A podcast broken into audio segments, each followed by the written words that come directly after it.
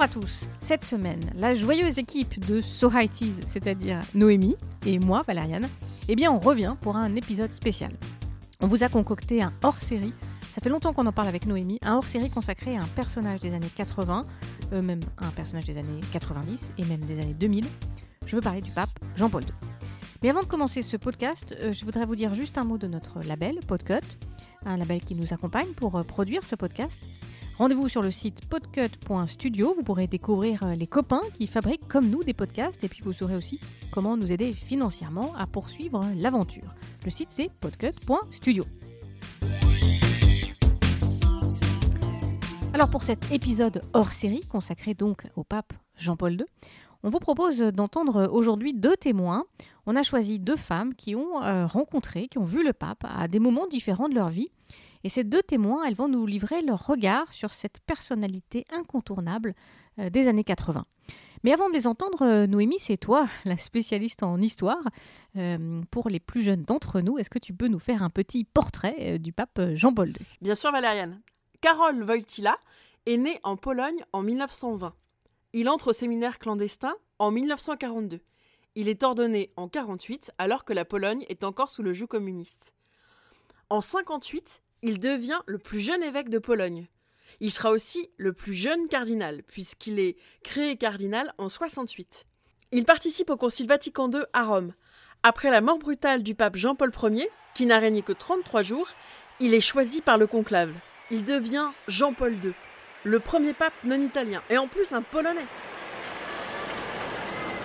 En fait, il ne s'agit pas, il ne s'agit pas du pape. Nous recevons les images de la télévision italienne comme elles nous arrivent.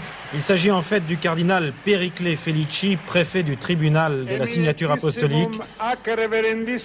Dominum, Dominum Carolum, Sancte Romane Ecclesiae, Cardinalem Voitiva. Voilà, donc le cardinal Periclé Felici vient d'annoncer que Karol Wojtyla est pape, vient d'être élu pape. C'était environ il y a 20 minutes à Rome. Il contribue à la chute du bloc communiste. C'est un pape voyageur, très médiatique, une grande silhouette blanche qu'on retrouve sur tous les aéroports du monde. Il est très investi dans le dialogue interreligieux et il lance les JMJ. Il est victime d'un attentat sur la place Saint-Pierre en mai 1981. On en parlera d'ailleurs sans doute dans un autre épisode. Il a une fin de vie très difficile, il est très diminué, malade, mais il restera pape jusqu'au bout et son très long pontificat s'achève en 2005. Merci Noémie pour ce rappel euh, historique. Alors c'est le moment d'écouter notre, euh, notre premier témoin. C'est le moment d'écouter Florence. Alors Florence aujourd'hui c'est une grand-mère très dynamique. Mais en 1978, au moment de l'élection du pape Jean-Paul II, Florence était une mère de famille très occupée. Elle habitait aux États-Unis et elle a suivi l'élection de ce cardinal euh, polonais. Et je vous propose donc euh, bah, d'écouter Florence. Bonjour Florence. Bonjour Valériane. À quel endroit tu te trouvais le jour où le pape Jean-Paul II a été élu? Alors, je pense que je me trouvais en Californie, mais je me souviens surtout que j'étais en Californie au moment où le pape Jean-Paul Ier est mort. Et on me l'a dit, j'ai dit, mais c'est une plaisanterie. Bon, et puis le pape a été élu, euh, le pape Jean-Paul II. Et puis après, c'est moi qui ai bougé jusqu'à New York où j'ai pu, euh, enfin j'ai un souvenir plus personnel où j'ai pu le voir. Alors, parlons peut-être de comment les États-Unis ont vu cette, euh, cette, élection de ce pape polonais, européen qui arrivait. C'était vraiment nouveau. Ah bah, c'était d'autant plus nouveau que c'était un pape. C'était la première fois depuis des centaines d'années que c'était, il n'y avait pas de pape italien que c'était quand même un pape qui venait de Pologne, c'est-à-dire ce qu'on avait vécu comme l'Église du silence derrière le rideau de fer.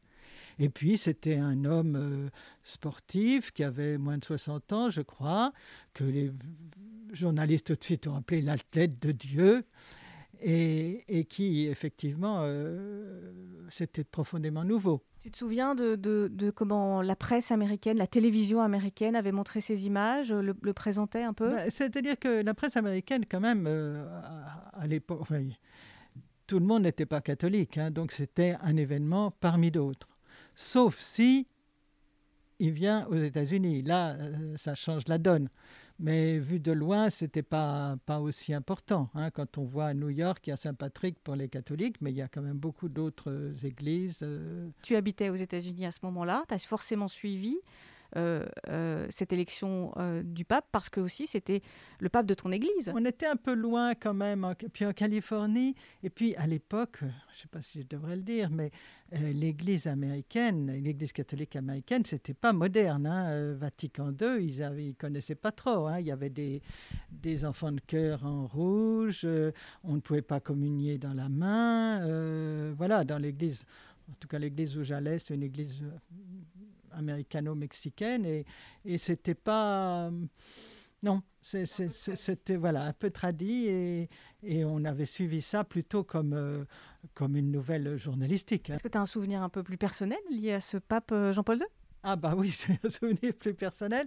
C'est-à-dire que un an après, en 79, je suis, j'habitais New York, enfin à côté de New York, et le pape est venu à New York et euh, il est allé surtout au, euh, Yankee Stadium, à Harlem, mais il est allé parler à l'ONU. Et alors, euh, je suis allé un matin d'octobre euh, en face de, l'ONU, sur le trottoir d'en face, où il y avait pas énormément de monde. On nous a donné des petits drapeaux jaunes et blancs à la couleur du Vatican. Et puis, ben, on l'attendait, on l'a vu très rapidement. Mais ce qui m'a frappé à l'époque, c'est que face à nous, il y avait la police de New York. Et les policiers, ils avaient toujours au-dessus de leur, euh, de leur pochette, ils avaient leur nom. Et là, on se rendait compte de- de- des ascendants, enfin de, de- toutes les vagues d'immigration américaine, parce qu'il y avait côte à côte euh, euh, Patrick O'Connor, Murphy ou quelque chose comme ça, et puis à côté, il y avait Luciano. Donc, c'était assez intéressant de voir comment ces gens-là, qui étaient, c'était assez débonnaires, hein, il n'y avait, avait pas beaucoup de risques, en tout cas, à l'époque. Et voilà comment j'ai vu le pape. Et puis, et puis j'ai aussi un petit détail. euh, Donc, le pape, on le voyait beaucoup à la télévision. Et comme euh, cette fois-là, j'étais à New York et on n'avait pas le décalage horaire. Parce que le décalage horaire, ça joue quand même. Là, on n'avait pas le décalage horaire. Donc, je regardais le Pope à la télé et mes enfants aussi. Et quelque temps après, euh, j'ai mis une robe blanche et mon fils, qui allait avoir 4 ans, a dit Maman est belle, elle est comme le Pope. Est-ce qu'ensuite, quand tu es rentré en France, tu as plus euh, suivi ce pape, tu as vu son évolution aussi? Alors oui, oui, bien sûr. On suivait davantage. Enfin, puis j'étais quand même plus dans une église où je- dont je parlais la langue tout à fait. Donc j'ai suivi. Et puis surtout, ça a été le pape des jeunes et le pape de, mes, de ma fille, en tout cas, qui est allé à Chestokova en 91, qui, qui a participé au JMJ euh, en 97 euh, d'une manière active et tout ça. Et c'était elle qui avait plus de enfin je dis pas d'affinité, mais enfin, euh, euh, n'ayez pas peur, euh, elle, a, elle a adhéré à tout ça, même si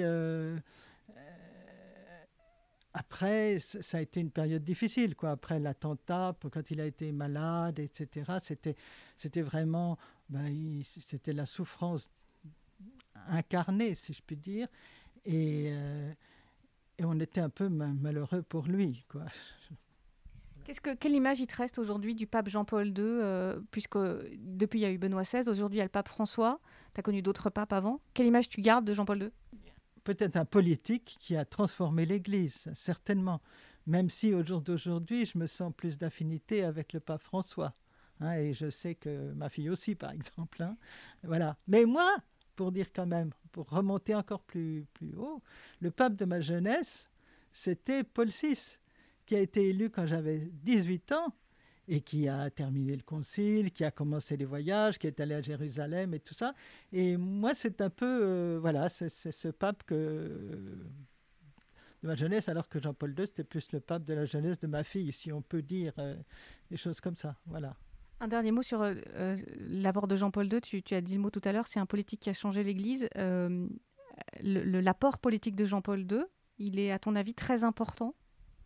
Il est très important, mais on peut se demander aujourd'hui si euh, c'était si réussi, euh, si je puis dire, quand on voit euh, la Pologne, euh, enfin, bon, mais il était dans le plan de Dieu, je crois. Merci Florence. Merci Valériane. Le visage de Jean-Paul II serein, enfin apaisé, loin des images de souffrance de l'homme en fin de vie. Les gardes suisses continuent de le veiller, même dans la mort. La dépouille du Saint-Père est offerte au regard du monde. Ce matin, dans la chapelle privée du pape, la mort est officiellement constatée selon le rituel du Vatican. C'est ensuite l'hommage des plus proches. Les cinq sœurs polonaises qui l'ont accompagné tout au long de son pontificat, ou son secrétaire particulier, Monseigneur Zivich.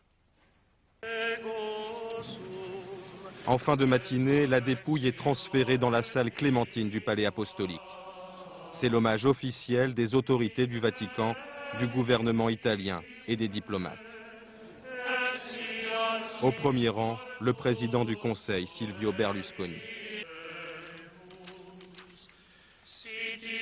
Le cardinal Camerlingue Somalo bénit le corps du pape. Des chants grégoriens accompagnent ces instants d'intense recueillement. Demain, dans la basilique Saint-Pierre, la foule des fidèles pourra à son tour voir Jean-Paul II, une dernière fois. Florence l'a un peu dit tout à l'heure. D'autres papes ont succédé au pape Jean-Paul II. Benoît XVI, élu en 2005, a renoncé à sa charge, mais il est toujours à Rome, comme pape émérite. Et depuis, c'est le pape François qui est le pape de l'Église catholique. Alors est-ce qu'un jour on parlera d'une génération pape François, comme il y a eu une génération Jean-Paul II L'avenir le dira. En attendant, voici une jeune femme de cette fameuse génération Jean-Paul II, qu'on dit aussi génération JMJ. JMJ, c'est les Journées mondiales de la jeunesse hein, que le pape Jean-Paul II avait inventé. Alors ce deuxième témoin, eh bien, c'est Sylvie qui nous raconte son pape. Bonjour Sylvie. Bonjour Valériane. Alors d'abord, tu as un lien particulier avec ce pape pratiquement depuis ta naissance. Oui, parce que lorsque ma maman était à la maternité, elle apprend la mort de Jean-Paul Ier. Et euh, donc, dans la foulée, euh, Jean-Paul II a été élu. Et j'ai été baptisée euh, le 21 octobre 1978, la veille de sa messe d'intronisation. Donc, depuis, depuis le début, il y a ce lien très spécial. Et puis ensuite, tu as vu le pape un petit peu quelques années après, quand tu étais encore une petite fille. Est-ce que tu te souviens de ce que tu as vu? Alors, j'allais avoir 8 ans, 1986. Et donc, euh, mes parents m'amènent à Paray-le-Monial, on n'habitait pas très très loin, pour la venue de Jean-Paul II. Donc, c'était l'événement, Sylvie, bah, on va voir le pape, etc. Alors, j'ai surtout vu une grande, grande, grande foule. Euh, le pape, je pense que j'ai dû peut-être l'apercevoir, et je me souviens même pas, mais je me souviens surtout de ce chant qui, qui, que la foule chantait de tout son cœur Pierre, tu es Pierre, et sur cette pierre, je bâtirai mon église. En fait, tout au long de ta vie, tu as eu l'occasion de croiser le pape sur ton chemin à différents moments de ta vie. Exactement. J'ai eu la chance après de le voir en 1996 à Tours. Il est revenu en France. Voilà, c'était aussi l'année où il allait à Reims pour euh, redire à la France hein, qu'as-tu fait des promesses de ton baptême? Donc en 1996. Alors, ce qui était étonnant avec Jean-Paul II, et ça me l'a fait quasiment à chaque fois, c'est que je voyais Jean donc j'ai vu Jean-Paul II sur sa papa mobile qui arrivait. Évidemment, la foule était, oh, c'était un peu la folie. Hein, Jean-Paul II arrivait, et c'est pas du tout la même chose euh, avec euh, Benoît XVI et Pape François que j'ai vu après. Donc il y avait quelque chose d'extraordinaire quand on voyait Jean-Paul II arriver, et surtout, en tout cas pour moi, c'était l'effet lacrymal immédiat, c'est-à-dire que je le voyais je pleurais. C'est vraiment comme si cet homme dégageait quelque chose de d'une bonté extraordinaire, d'une comme si il, essayait de regarder chacun dans la foule. Rien que d'en parler, j'ai les armes aux yeux. Alors on est, on est en France en 1996 et puis ensuite tu revois le pape Jean-Paul II. À quelle occasion? Alors, on est à Paris, cette fois en 1997. Je viens d'avoir 18 ans, donc j'ai l'autorisation d'aller au JMJ. Donc ça, c'est la, fête. Et donc, je vis les JMJ euh, euh, avec une paroisse à Saint-Séverin, avec la, communauté de l'Emmanuel. Et euh, un matin, je vais pour aller prendre mon petit-déj. Et là, je vois des barrières, des barricades, enfin des barricades. Je vois des policiers et je leur demande, mais qu'est-ce qui se passe? J'allais juste, voilà, je voulais traverser le boulevard Saint-Jacques, dans la rue Saint-Jacques. Et là, on me dit, bah, il y a Jean-Paul II qui va passer d'ici quelques instants parce qu'il va aller à Notre-Dame pour la béatification de, Frédéric Ozanam. Donc là, je me suis accrochée à la barrière, j'ai attendu, on n'était pas nombreux, et là, on l'a vu très, très, très bien passer. Voilà, ça, c'est encore un grand souvenir de me dire, bah, voilà, j'étais juste sur le chemin pour aller au petit-déj et j'ai vu à nouveau le pape comme une bénédiction du Seigneur. Voilà, et à chaque fois, évidemment, bah, beaucoup d'émotions euh, de ce pape euh, entièrement donné euh, au Seigneur et à, et à son peuple. Alors, 1997, et puis tu revois le pape encore après? Oui, bah parce que moi, Jean-Paul II, je pourrais pas te dire tout ce que j'ai lu de Jean-Paul II. J'ai pas lu grand-chose, mais pour moi, c'est l'homme, ce qui, dégageait, et, une bonté, quelque chose d'assez extraordinaire. Je me souviens donc de la veillée du 15 août au JMJ à Rome en, 2000 et de la veillée aussi de Tor Vergata. Euh, où on sentait qu'il était vraiment, euh, j'allais dire au bout de sa life, un peu, hein, le pauvre, il était vraiment diminué. Mais il continuait, il, essayait de frapper dans les mains, etc. Il y avait un dialogue qui se vivait avec Jean-Paul II entre la foule, les jeunes et lui. Giovanni, Paolo, Giovanni, Paolo. C'est des choses que je n'ai jamais vécues à nouveau en JMJ, quelque chose de l'ordre je sais pas, il y avait, quelque chose de l'ordre, je ne pourrais pas définir, il y avait beaucoup d'amour. Les JMJ de 1997 ont été vraiment, euh, vraiment pour moi fondamentales, en tout cas dans ma vie, parce qu'ensuite, avec notre euh, petit groupe dans le diocèse de Moulins, euh, à l'époque, on, a décidé de se réunir pour faire des veillées de prière. Et lors de, de cette veillée de prière qu'on a faite juste après les JMJ, moi j'ai vraiment entendu un appel à suivre le Christ, vraiment à suivre Jésus. Alors j'ai pensé pendant longtemps que c'était dans la vie religieuse, et après bon, il s'est avéré que c'était pas le cas. J'ai mis quand même 20 ans à bien galérer pour trouver ma vocation, et aujourd'hui je suis mariée et je rends grâce à Dieu. Mais en tout cas, voilà, les JMJ de 97, elles m'ont permis de, vraiment de faire ce choix de, donner ma vie à Jésus. Euh, et, de le suivre vraiment, euh, aujourd'hui dans la voie du mariage, mais en tout cas de, me donner à lui dans ma vie de tous les jours, etc. Donc les JMJ de 97 et donc le pape Jean-Paul II ont un rôle fondamental dans ma vie. Est-ce que ce pape, il est, différent euh, des autres? Tu as eu l'occasion de vivre des rencontres avec le pape Benoît XVI, le pape François. Jean-Paul II, il est particulier? Il est particulier parce qu'il il était charismatique. Pour moi, il dégageait quelque chose de l'ordre de, de, l'amour et de la bonté de Dieu. C'est en ce sens-là que pour moi, il est différent. Et, et c'est vrai que les autres papes ne, suscitent pas un tel... Euh, enthousiasme dans la foule. Et c'est peut-être bien aussi parce que peut-être qu'on vénérait trop, entre guillemets, Jean-Paul II et pas assez Jésus. Et peut-être que les, autres papes nous tournent plus vers Jésus et moins vers leur personne. Mais peut-être qu'il fallait passer pour Jean-Paul II pour aller à Jésus. Quelle image, euh, quelle image on a quand on est une jeune fille de voir ce vieux monsieur, ce pape, euh, à la fin des années 90, qui incarne aussi une église un peu, peut-être un peu vieillissante? Comment est-ce qu'on arrive aussi à se dire c'est mon église? Oh ben, c'est un peu comme c'était un peu comme un grand-père en fait, quelqu'un qui, nous conduit, qui nous mène, qui nous a fait passer dans l'an 2000, qui nous a fait passer dans l'autre millénaire. Donc euh, on se dit c'est mon pape, on se pose pas trop de questions en fait. Et, en fait comme on n'en a pas connu d'autres, c'est moi c'était mon pape depuis le début. Euh, voilà, il y avait un côté, euh, un, lien presque affectif en fait, avec un pape qui était extrêmement décrié aussi et que finalement qui était très très mal compris. De, son temps en fait. Hein. Quand on parlait du pape Jean-Paul II, c'était très compliqué, hein. c'était le préservatif, c'était vraiment, il n'a pas été entendu sur son message, sur son message d'amour, quoi. Au, milieu des années 80, le pape Jean-Paul II, il a une action aussi qui est décisive, c'est ce qu'on dit, hein, pour la chute du mur de Berlin, pour, pour faire chuter le communisme. Est-ce que ça, tu le réalises à ce moment-là ou peut-être tu le réalises maintenant? C'est vrai que je l'ai réalisé beaucoup plus tard. Moi, j'étais encore jeune, 89, etc. Mais c'est avec le recul que j'ai réalisé le rôle fondamental de Jean-Paul II dans la chute du communisme. J'ai découvert Solidarność beaucoup, beaucoup plus tard, euh, son rôle par rapport à la Pologne, les messages forts qu'il a envoyés en Pologne. Son rôle a été fondamental pour la chute du communisme, ça c'est certain. Et je crois qu'à l'époque, on l'a, enfin, moi personnellement, je ne l'ai pas du tout réalisé. Je pense que les gens et l'histoire est en train de le reconnaître petit à petit. Mais pour des gens, euh, je me souviens avoir des discussions avec des gens pas croyants qui, méprisaient un peu ce rôle-là. Alors que objectivement, euh, si le communisme est tombé, c'est vraiment euh, grâce à lui, il a eu une, part énorme. Est-ce que ce pape-là, c'est ma dernière question, est-ce qu'il va se distinguer par rapport aux autres? Benoît XVI a suivi, il y a le pape François aussi qui marque un peu les esprits. Est-ce que Jean-Paul II, il sera particulier à ton avis dans l'histoire? Oui, je pense qu'il sera particulier. Euh, oui, je le disais pour son rôle politique et parce qu'il a tenu, euh, il a tenu aussi longtemps. Euh, oui, alors, mais chaque pape a un rôle particulier. Aujourd'hui, le pape François a un rôle euh, assez extraordinaire aussi. oui, le pape Jean-Paul II aura eu un, rôle particulier, ne serait-ce que oui, au, niveau, au niveau politique. Merci Sylvie. Mais merci à toi. C'était la troisième fois que le pape Jean-Paul II foulait à Satolas le sol français pour une visite de quatre jours dans une région historique du christianisme, accueil du président François Mitterrand et des membres du gouvernement.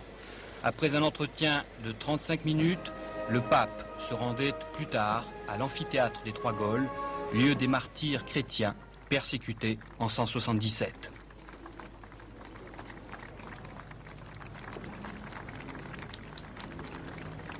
Jean-Paul II s'agenouillait devant la croix face à tous les représentants des églises chrétiennes de Lyon. Déjà un symbole avant de lancer son vigoureux appel à une trêve d'un jour de tous les combats le 27 octobre. On vient donc d'entendre euh, les deux témoignages sur ce pape Jean-Paul II, deux personnes, ces deux femmes qui ont croisé le pape polonais à deux moments de sa vie, à un moment de leur vie à elles. Euh, Ces deux femmes qui, toutes les deux, nous disent euh, que ce pape polonais, eh bien, il a marqué son temps de façon durable, hein, Noémie. Le pape Jean-Paul II est saint depuis 2011. Sa canonisation a été accélérée par l'Église, preuve que sa personnalité était très forte. Aujourd'hui, il y a des révélations sur sa gestion de certains dossiers, notamment concernant la pédophilie, qui ternissent un peu son aura. Mais il reste, pour la plupart des catholiques, une grande figure de l'Église.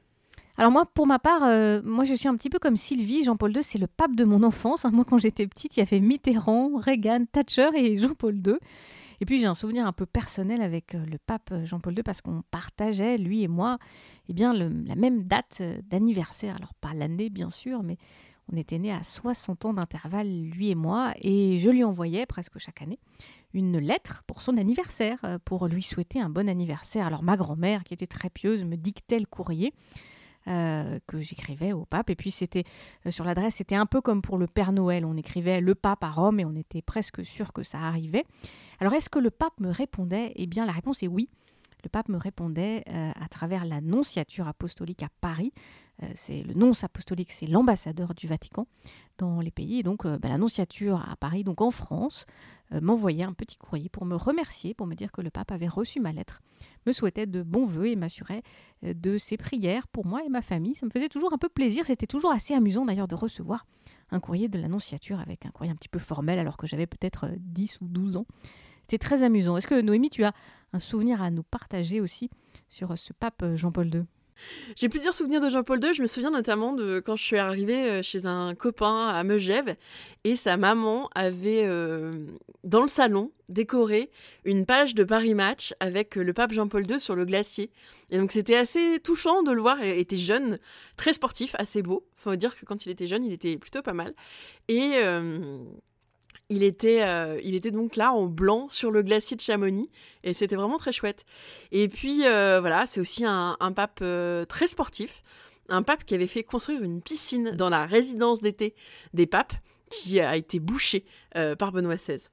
Ah oui, c'est vrai, Noémie, que les photos du pape Jean-Paul II dans sa jeunesse, il était très sportif, très athlétique.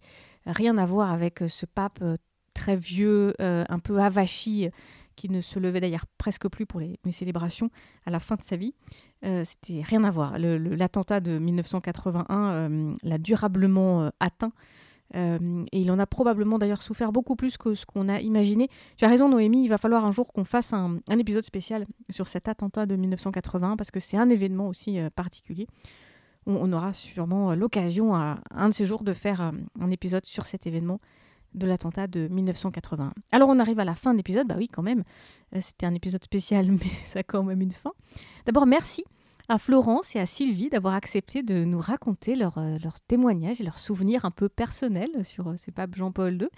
Et puis, et puis c'est à vous maintenant eh ben, de nous raconter un souvenir euh, lié à Jean-Paul II. On vous attend sur euh, les réseaux sociaux, sur notre compte SoHaiti sur Twitter. Racontez-nous un peu si vous avez un souvenir euh, lié à ce pape euh, Jean-Paul II.